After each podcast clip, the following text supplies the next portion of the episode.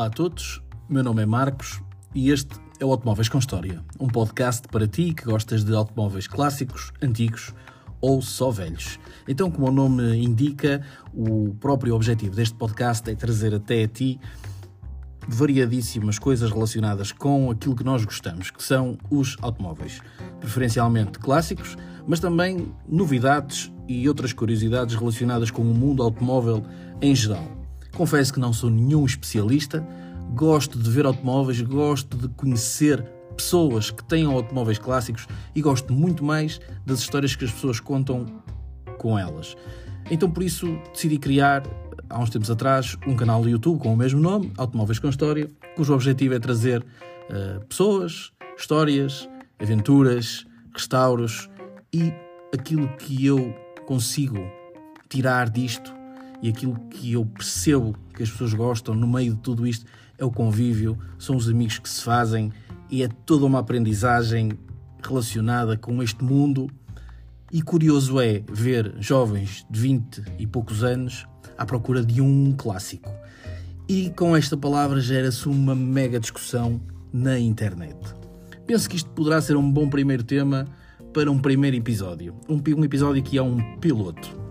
Então, no fundo, pegando nisto, também gostaríamos de divulgar aqui alguns eventos que vão surgindo um bocadinho de norte a sul do país. E é isso que faz hoje em dia as pessoas mobilizarem-se, os mitos ou as concentrações de automóveis clássicos. Por isso, se tens novidades, se tens eh, conhecimento de novos encontros, envia para automóveiscomhistoria.gmail.com envia também sugestões sobre temas e, quiçá, até poderás um dia participar aqui connosco no podcast. O nosso objetivo também é trazer eh, pessoas de várias áreas relacionadas com o mundo dos automóveis, seja a certificação dos carros, seja uh, os seguros automóveis, dicas sobre restauro, sobre cuidado e manutenção automóvel, sobre detalhe como forma de proteção destas peças mais raras. Portanto, se isto for interessante para ti, fica deste lado, partilha o podcast dá aí eh, o teu feedback, porque isto é mesmo muito importante para nós. Posto isto, também deve-te interessar ou não eh, quem está deste lado. Como disse no início, meu nome é Marcos, tenho 41 anos, gosto de automóveis, trabalho um pouco no mundo dos automóveis, embora de uma forma diferente daquilo que é o que as pessoas habitualmente lidam no mundo dos carros, seja através de oficinas ou de vendas. Eu gosto muito do que faço e lido com automóveis normalmente já batidos, que têm uh, acidentes. E por isso também tenho a possibilidade de conhecer muitas pessoas, de passar por muitas oficinas e de ver grandes trabalhos que são feitos no restauro e na manutenção uh, automóvel. Uh, sou de Vila Nova de Gaia uh, e um, de há uns tempos esta parte os automóveis despertaram em mim uma, uma curiosidade, coisa que eu não, não tinha, não é? Nunca, nunca pensei muito nisso, embora sempre gostasse muito de carros antigos, nunca dediquei assim aquele tempo uh, à procura de informação ou até mesmo de ter um automóvel clássico. No entanto, fui sempre muito influenciado por um carro icónico que existia na, na, nossa família, infelizmente ainda existe, que é o Citroën, o, vulgarmente conhecido Boca de Sapo, neste caso um D-Super, e uh, tenho algumas histórias com, com esta viatura, mas as histórias que mais marcam uh, são aquelas que o meu avô conta e os meus primos mais velhos contam, uh, do Citroën que veio de Angola e que está aqui em Portugal em perfeitas condições e sempre possível saímos com ele. Diria mesmo que é um carro que eh, une eh, uma família. E se um carro é capaz de unir uma família, é bem capaz de unir muito mais à volta daquilo que são os carros, as suas histórias e aquela partilha de conhecimento. Por isso, como primeiro tema para o primeiro episódio, gostava de trazer aquele tema polémico que é o que é um automóvel clássico. Mas afinal de contas, o que é um automóvel clássico? Bom, isto é uma discussão amplamente divulgada na internet e uh, nos grupos de Facebook e que devia ser um sítio onde as pessoas uh, deviam partilhar ideias e opiniões e nem sempre isso acontece. E normalmente quem discute é quem não tem nenhum carro ou quem não tem experiência nenhuma com carros e limita-se a debitar pronto, opiniões. E as opiniões são isso mesmo, são opiniões.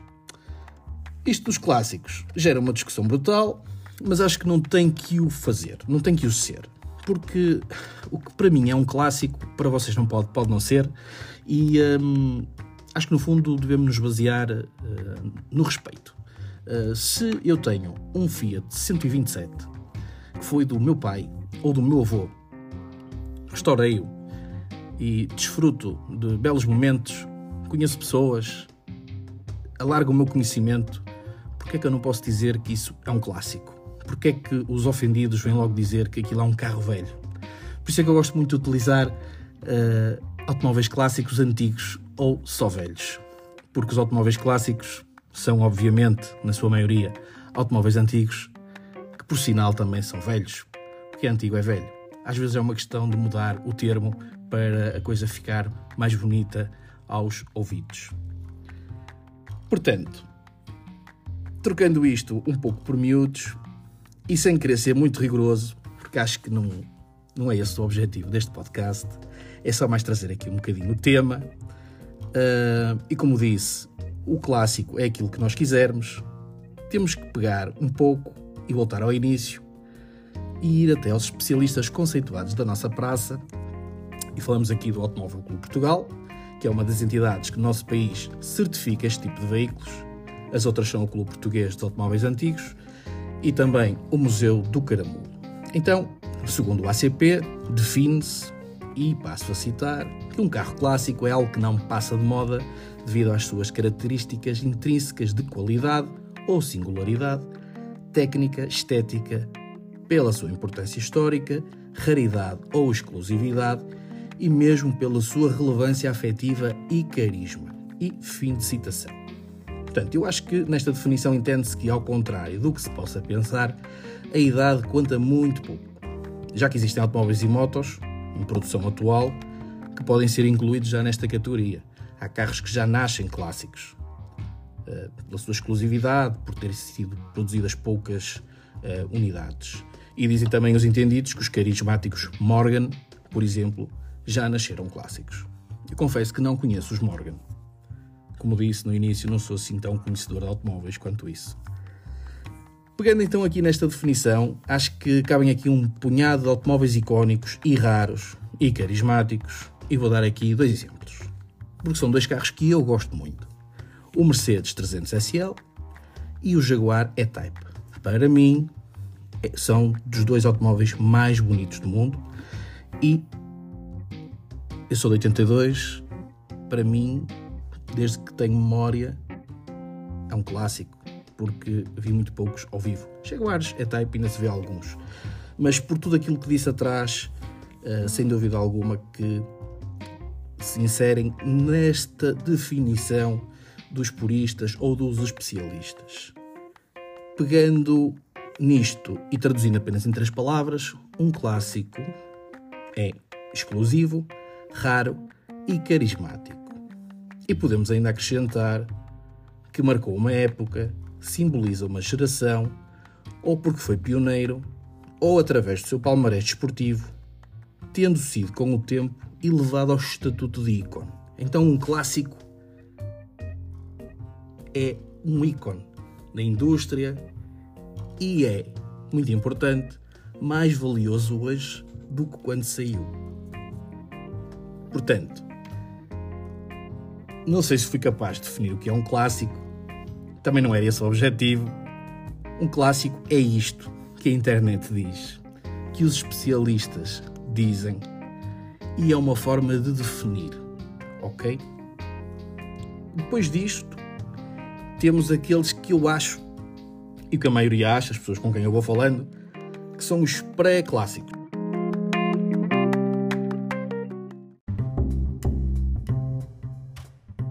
Por aí, aqueles uh, que vemos nos encontros, uh, são aqueles que um, são candidatos a futuros clássicos. São todos veículos com mais de 20 anos e que ainda não se enquadram em nenhuma das restantes categorias de certificação de veículos históricos. Além dos 20 anos, estes veículos devem constituir um interesse de coleção, um bom estado de conservação e que não devem ser utilizados para uso diário.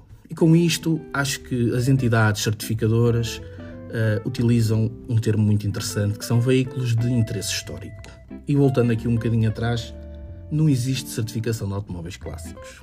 Existe certificação, sim, de automóveis de interesse histórico. Depois ainda temos os automóveis antigos, como o nome diz, antigos, mesmo muito antigos. Velhos, mas com pedigree, podemos dizer assim. Voltando um bocadinho aqui aos pré-clássicos. Imaginem aqui uma pesquisa num motor de busca, uh, um LX, um custo justo. Nós não somos patrocinados ainda, quem sabe um dia. Uh, e existem pessoas a pedir, às vezes, pequenas fortunas por um Renault Clio, por um Opel Corsa. Mas se, se for um Clio Williams, se calhar já pode ser considerado um pré-clássico. Um Renault Clio não, é só um carro velho, ou um carro antigo. Com todo o amor que o seu dono possa ter por ele. Resumindo isto tudo, um clássico antigo, velho, é um carro que nos diz algo. É um carro com o qual nós temos uma história, com o qual se calhar tivemos um passado e depois de um período ali de interrupção, vamos à procura das memórias e queremos passar para os nossos filhos, para os nossos sobrinhos, algumas das coisas que vivemos com eles. E com isto volto ao início. É algo que serve como desculpa para conhecer novas pessoas, para aprofundar conhecimento, para visitar novos lugares e para desfrutarmos da vida. Certificação. Aqui o Museu de Caramolo, na minha opinião, é brilhante. Isto só existe em automóveis clássicos, que é com 30 anos ou mais, ou automóveis pré-clássicos, entre os 20 e os 29 anos. São estas as duas categorias. E com isto acaba-se a guerra do que é clássico, antigo, velho. Tem 30 anos ou mais, pode ser certificado. Vantagens: isenção da inspeção periódica obrigatória, isenção do imposto único de circulação, passa a gozar de um estatuto de clássico junto às seguradoras em caso de conflito e passa a ter a permissão de circulação nas zonas de emissões reduzidas. Isto tem naturalmente uma validade. Portanto, acho que aqui deixei um bocadinho do que é a minha opinião e do que é a interpretação do que é um clássico, antigo ou só velho, e no final de contas aquilo que importa é curtir, conhecer malta nova e andar para a frente. Venham de lá esses encontros. Espero que gostem. Este é um episódio curto e talvez no próximo episódio traga alguém para falar de mais coisas interessantes sobre automóveis clássicos. Obrigado por estarem desse lado. Até ao próximo episódio.